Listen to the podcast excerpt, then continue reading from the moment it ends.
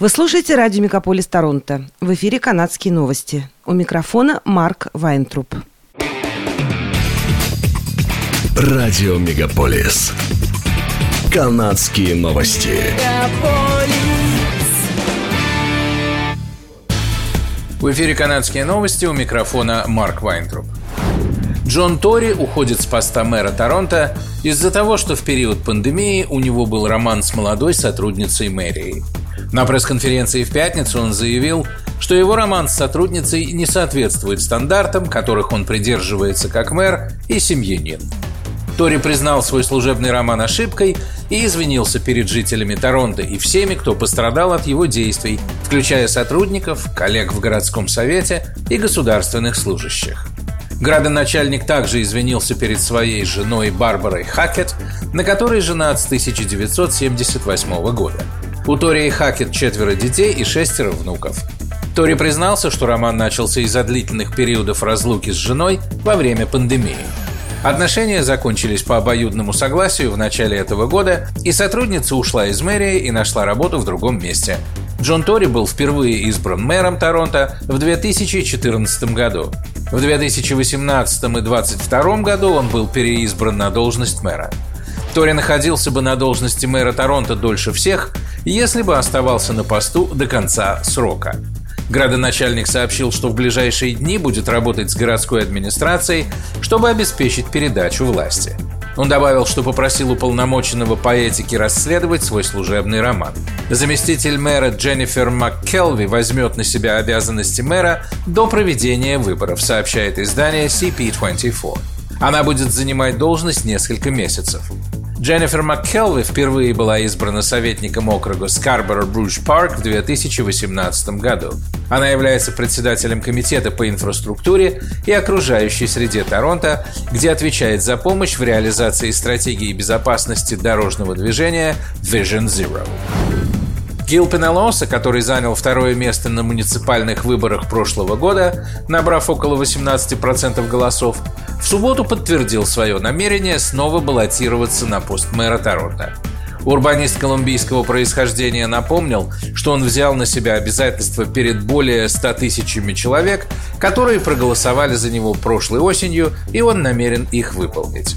Пеналосу указал на необходимость сделать улицы города более безопасными, а также на свой план по реконструкции Gardner East на бульвар с одноуровневым движением. Пеналоса также отметил, что бюджет на 2023 год еще не утвержден. Бывший кандидат в мэры Хлоя Браун заявила в интервью CTV News Toronto в субботу, что она также может принять участие в предстоящих внеочередных выборах мэра. Министр миграции Шон Фрейзер заявил, что Канада может ускорить рассмотрение заявлений на въезд в Канаду от жителей зон землетрясения в Турции и Сирии. В понедельник два мощных толчка потрясли юго-западную Турцию и северо-западную Сирию, разрушив тысячи зданий. Согласно подсчетам западных СМИ, общее число жертв землетрясения в Турции и Сирии уже превысило 25 тысяч человек. По меньшей мере 80 тысяч получили ранения. Десятки тысяч людей остались без крова в середине зимы, у них нет ни воды, ни еды. По словам министра Фрейзера, его департамент пытается понять, как это отразится на заявителях, чьи документы уже находятся в иммиграционной системе Канады, чтобы выяснить, что еще можно сделать, чтобы им помочь.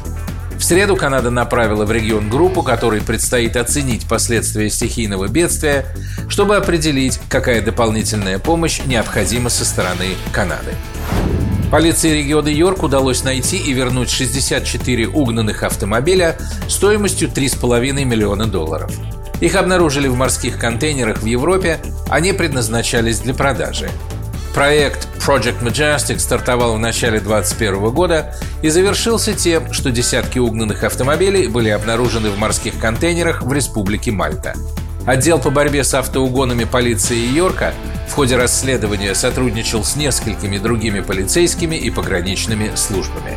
Общими усилиями удалось выявить преступный синдикат, организовавший кражу по всему Торонто дорогих автомобилей, включая Lexus, Toyota и Honda. Автомобили перегоняли непосредственно в порт Монреаля или загружали в транспортные контейнеры в Торонто и перевозили в Монреаль по железной дороге, пояснили следователи в пресс-релизе, выпущенном в пятницу. Затем контейнеры погружали на корабли, доставлявшие автомобили покупателям в Африке и Объединенных Арабских Эмиратах. По данным полиции, 18 человек обвинены в более чем 170 преступлениях, связанных с этими кражами. Весной в Онтарио введут налог на переработку бутылок. Об этом сообщает издание Blog TO. Безалкогольные напитки подорожают на 1-3 цента с 1 апреля 2023 года, сообщили в Ассоциации по переработке контейнеров для напитков. Плата будет взиматься с потребителей в рамках изменений в системе утилизации отходов Онтарио. Новый налог будет отображаться в чеках как отдельный сбор, например, как HST. Даже если покупатель вернет банку в магазин, стоимость налога ему не вернут. Потребители будут платить сбор в размере 1 цента за алюминиевые банки, 2 центов за пластиковые бутылки из ПЭТ и 3 центов за все остальные банки. Канадская федерация налогоплательщиков раскритиковала изменения, отметив, что новые налоги – последнее, что нужно налогоплательщикам в условиях роста инфляции и стоимости жизни. Директор Федерации в Онтарио Джей Голдберг назвал налог вымогательством. Дагфорд позволяет крупным корпорациям вводить новые штрафные санкции для жителей Онтарио, при этом корпорации получают финансовую выгоду. В совет директоров Ассоциации по переработке контейнеров для напитков входят представители Coca-Cola, Tim Hortons и Refresco. Власти Канады и правительство Британской Колумбии одобрили создание нового морского заповедника – он будет находиться в биорегионе Северного шельфа, протянувшегося от реки Кэмпбелл до границы с Аляской.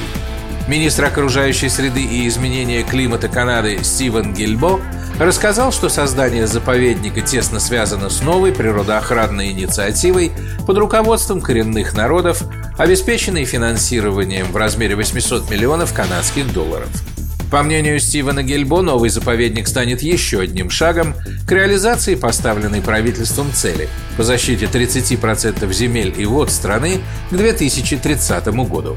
Однако против нового морского заповедника выступила торговая группа BC Seafood Alliance, представляющая интересы тысяч малых и средних предприятий рыболовного сектора Британской Колумбии. Это были канадские новости. С вами был Марк Вайнтроп. Оставайтесь с нами, не переключайтесь. Берегите себя и друг друга.